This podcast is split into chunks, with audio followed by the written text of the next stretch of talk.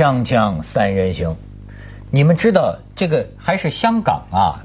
当年十年前那个非典那个 SARS，嗯，香港最早香港大学，嗯，找到的就发现的这个病毒，对，这种病毒，嗯，哎，那个时候你想起还有什么？桃大花园，对，啊，哎，所以呢，这个那个研究的那个人呢，其中有一个我还知道，这个人叫管义，管义在港大嘛，对，你知道管义啊，当年。实际上，他就早就该把这个 SARS 的病毒啊给判断研究出来。嗯。但是呢，有一段时间，他的研究方向啊发生了一个误区。嗯。他一直认为啊是禽流感。嗯。所以他就沿着禽流感的方向去找。嗯。那到后来才才看到啊，原来是非典型性肺炎。嗯。然后这个管义实际上说，他说我是干什么的呢？我啊。就是像个猎人一样，嗯，我就是找这个禽流感的，嗯，就他本来的专业的研究方向啊，嗯，就是禽流感，嗯，实际上当年的那个 SARS 过去之后啊，他说的这个话呀，我今天想起来啊，是有现实意义的，嗯，他就说实际上禽流感啊会再次出现，嗯，但是我一直就在寻找这个禽流感，嗯，所以果真呢，你看最近又出现的就是。叫什么？H 七 N 九。H 七 N 九。就禽流感，其实 SARS 之后一直有出现嘛，就一直一直都有有不断的排列组合嘛。嗯。现在这一种是说它的杀伤力很严重。然后还有一个问题，它的传播途径还不清楚，不排除人传人，可是还不能证明，所以现在是这两个大的问号嘛。当然，第三个是说有没有有效的药可以预防或者说治疗啊？有啊，所以这三个已经是成都哪儿啊，还是哪儿不一定成都啊？有一个女的已经得了厌食症了，嗯，你知道怎么得的？喝那个板蓝根喝的，喝 喝成厌食症，她就生不生怕得这个病。对，其实你们俩都感冒。我就不该跟你们俩在一块儿，我觉得对吧？他感冒了吗？在香港感冒，文道最近也就又又又北望神州了，成都啊，就感冒，重庆这去了一圈嘛。他比较恐怖，对，但是我已经好了，而且医生说我肺没事啊。哦，这关键看肺，关键看肺啊，因为像 H7N9 也好也好，或者当年 SARS 也好，最关键那当然首先看发不发烧。那如果发高烧，然后而且还肺部。问题还比较大，如果你肺部感染非常迅速的话，那就表示可能是中招了。不过你刚刚说回来，我觉得我们要搞清楚，其实大部分的流感都是从禽畜而来，就是历史上大部分的流感。我觉得管义他一直追禽流感那个方向，他说那回追 SARS 的时候可能被误导，嗯，但是他大方向是对的，嗯，因为过去十几二十年来，几乎所有学者都在预言另一次大规模的禽流感啊，这是迟早要发生的。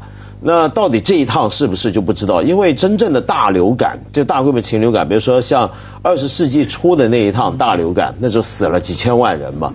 那那种规模流感一定会再出现，就大部分的学者都是这么认为。所以现在有很多像管义这样的病毒猎人，对对对，天天在实验室就要追这个东西，而且那个工作很艰苦，我觉得，因为它是不断在变。嗯，你要沿着那个线索让他走，要最后要怎么样把它定住，那是很困难。好像好像每一次就是有人找到什么新的病毒，或者说新的治疗方法，很好玩，总是本来找 A 的。后来就不小心找了 B，总是会有这种错误哈。本来找禽流感的，一个不小心找了非典。对 对对，这一次不晓得会不会是这样。可是这一次大家也的确蛮怕的，蛮焦虑，至少我哈。所以我当初其实我没有感冒，我先去看看医生了。嗯。我因为看到别人到处是感冒，我那一天早上上课进去坐电梯去上课，进电梯看到我同电梯的人咳嗽流鼻水。我就觉得我会感冒，所以我就我就是出电梯之后，我第一件事不去上课，我先去学校的校医啊医务所那边看医生。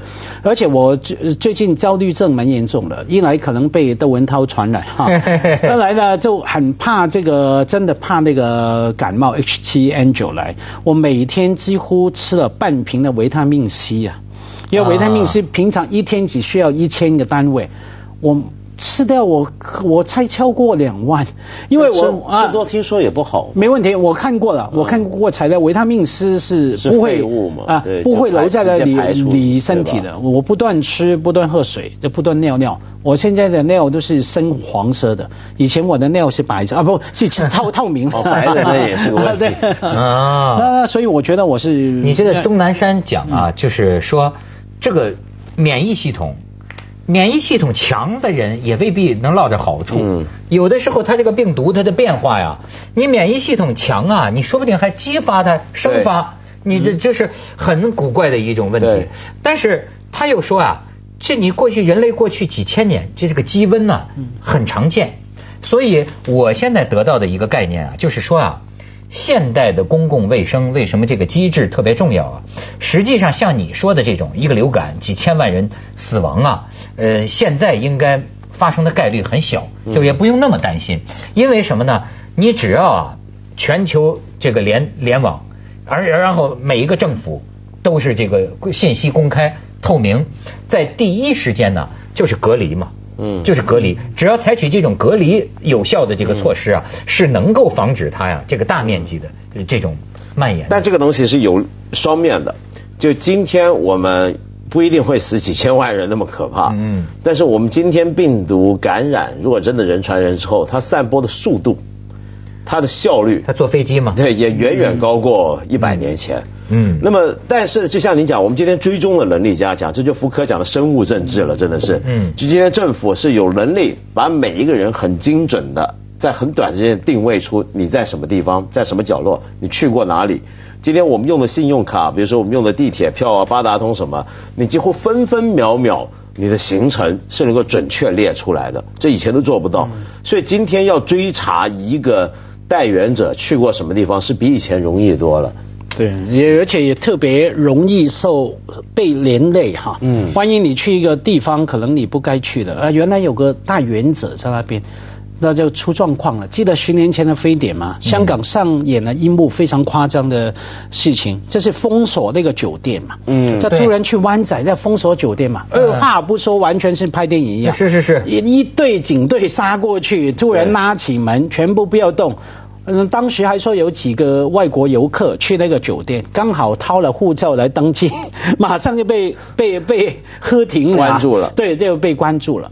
然后偷情的人也被关在那边，对，妓女嫖客也在被关在那边，整整关了多久？十四天吗？没有，还不止三天了，不止三天，好像是几天，七天八天你嘛。那那那，听说后来解封的时候，最唯一的。得得到好处的人就是那个妓女啊，赚了大赚一票。哦，天天在里边干活。对对，反正关着也不肯出来，关起来没事干，你知道吗？好像是这样子。对，我记得那个追踪报道出来。然后我等一下，我那个时候他太好笑，还访问一个出来的韩国做生意的人，被关了十天，很愤怒嘛。嗯。大骂他对着记记者镜头嘛，他大骂说有没有搞错？我才刚来，护照掏出来，他就把我关起来。你知道我来做生意，我要告香港政府，我损失了几十个亿的生意。然后呢，那个记者年轻人嘛，不懂事嘛，就问他是吗？几十个亿啊？那你为什么住这个三星酒店？你生意做的这么大呢？那时候真的非常好玩的事情。嗯，没错。而且那个时候死了很多都是医生和护士。是，没错。而且我还知道。原来这个非典啊，这还真是挺要命。它有这个后后遗症。后遗症，嗯，这个后遗症就是说啊，呃，你像在北京啊，就专门弄到一个郊区那么一个地方，小汤山嘛，小汤山。好，治好了，这个人出来了。你知道今天很多人坐轮椅啊，嗯，那都是当年的护士、护士长啊，坐轮椅就是突然间啊，蹬自行车发现蹬不动了，一打电话回医院说，哎呀，你这个后遗症，后遗症是什么呢？股骨头坏死。对，因为当时你说这个东西，当时说无药可医啊，但是呢，也有一个治疗的办法，就是激素。对，但是激素呢，你如果用的太多呀，也会带来你这个这个叫骨什么嘛，骨亏嘛，他们还叫叫什么忘记了。甚至就是有有有些人的后遗症，就肩膀啊，这个骨头塌陷。对，嗯，你说这个东西，然后然后而且还有个问题，就是当时呃，在中在大陆这边有很多当时的这些患者康复之后，他是。其实没有得到很妥善的护理，嗯，呃，其实还有很多国家赔偿，当年说好的也都没有跟进，所以我今天还在一些地方看到一些报道，说当年的一些北京的医护人员、全国各地医护人员，他为这个东西付出了代价，他救人，然后到了现在，他应该要得到的赔偿，只十年了。就没那回事了，就没下文了。而且还有一个，我不知道现在这个 H 七 N 九，好像是说国家给看病吧，就是你只要得了这个，都是是不是是是是不是我不知道。是。但是呢，你看这个判断也有意思，就是也有的人就提出来说，H 七 N 九到目前这个情况啊，那么它到底是个人卫生事件，还是？公共卫生事件什么意思？那意思就是说，你个人卫生事件，就是说，那你看病还得自己买单嘛。但是你现在如果说是国家给你出钱看这个病，那你是不是得到了一定的级别？但这个就有一个判断的判断的问题啊。那是啊，可是我真。不太理解，因为任何的这两个事情分不开嘛。个人卫生，假如它到了一个程度哈，而且就算不用到某一个程度，那当然从一个角度看，这是公共卫生的问题。何况这个要乙肝呢？啊，乙肝的传染病哈，乙肝是不是国家都给钱呢？呃，乙肝没有，它公共，假如我觉得从公共疾病这个角度，它有一些措呃措施会来控制它，来对应它嘛，包括比方说，它已经不准你呢去捐血。或者说，假如你乙肝哈，在香港是这样的，它有一个公共投资进去，有个防御中心、治疗中心、资源中心哈，你是可以求助的。除了你个人要治疗那部分，那这个部分也是公共财、公共资源进去。因为在公共疾病这个角度来看，没有个人的问题嘛，每一个病都有它的公共性在那边。嗯，对啊，而且我们要考虑到，就假设这不是呃政府出钱。最后是个人买单，让我们假设会不会有人他患病，那么但是他想到他要出钱，他也不知道他得的是不是 H7N9，但是他考虑到他可能最后要自己买单，那个特特效不知道花多少钱，住院十几几十天要花多少钱，他可能考虑不看算了，那这个不看算了，然后他在社区里面继续生活到他。如果病死为止，那几天之内会发生什么状况？所以这个最好的还是看病不要钱，真的。看病我 我觉得永远应该是加拿大就是这样的，就是很多国家都这样。看病是不要钱的，就还分来分去干什么？对吧？国家都这么强大。锵锵三人行，广告之后见。你看，我给你们讲个病例，就把咱们刚才说的问题都包括进去。南京啊。有一个啊，这人呢，一个就咱就叫化名吧。嗯他呢，这这个 H 七 N 九然后呢，她的丈夫和姐夫目前单位里要求他们别上班了，在家里休息啊。那么他怕他女儿，他怕这个学校会不会拒绝他孩子上课，就是传染嘛。呃，但是这个希望呃，这个南京的卫生局啊，能够出一份证明。说说说这个这个这个，但是呢，卫生局得到的答复是暂时没有必要把情况告知学校。然后呢，这个他呀，现在这个进入这个医院以后，每天都会收到单据，目前的费用平均为每天一万七，每天一万七。然后呢，院方表示不会因为欠费放弃。放弃这个这个这个这个得了这个病的人啊，但是呢，这笔医药费究竟由谁承担呢？嗯，也没有一个明确的说法。嗯，呃，就是刚才我说的，社会上对于免费治疗 H7N9 有多种看法。呃，像中山大学有一个教授就认为，这个如果就是目前的 H7N9 病患是散发病例，而散发病例呢是个人卫生事件。他说：“什么叫公共卫生事件呢？人传人的流行病才叫公共卫生事件。但人传人现在不是还没有得到确认吗？嗯，就他到底是不是人传人，还还还不知道。所以说，如果一个人 H7N9 了，政府就拿公共财政给他治病，这对其他的整体纳税人来说。”不太公平，但是如果他需要独立承担这笔预计将达到几十万的医药费，他唯一的选择是卖掉房子。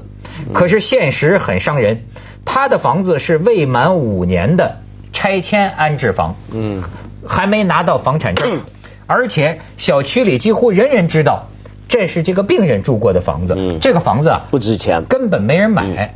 所以你看，那我我还是听不懂了，因为我一直在想香港的医疗系统，公共医疗系统哈，有一个最大的原则，就是说，这是从英国人年代已经定下来的，说香港的医疗系统是说不会让任何人因为没有钱而得不到医疗照顾，这是底线。换言之，不管你今天是感冒，因为自己或者说吃错药了肚子痛，个够个人卫生了吧？你昨天吃生蚝吃了肚子痛，你去医院，他还是替你承担来安处理你啊，治疗你啊，或者说没钱没钱的人，香港有保有保险吧？没有保险。公共治医疗系统去公立医院啊，可是呢，他会来判断你吃坏肚子，你感冒哈，你来没关系，不用钱，或者说很。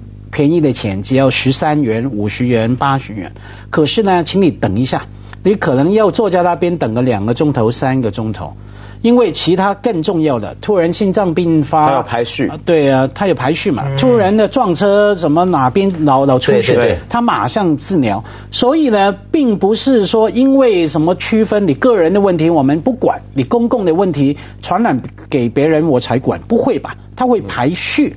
它的排序对是基于你的生命的这个安危程度。对，就你现在这一刻，我不治你，你马上就挂了。那么这种我首先抢先治疗，集中支援，然后一直排下去，排到你感冒，比如说手指甲摔掉了一块啊，或者什么，或者哪被蚊子咬伤了这种焦虑症焦虑症发作，那这种呢，它通常呢就。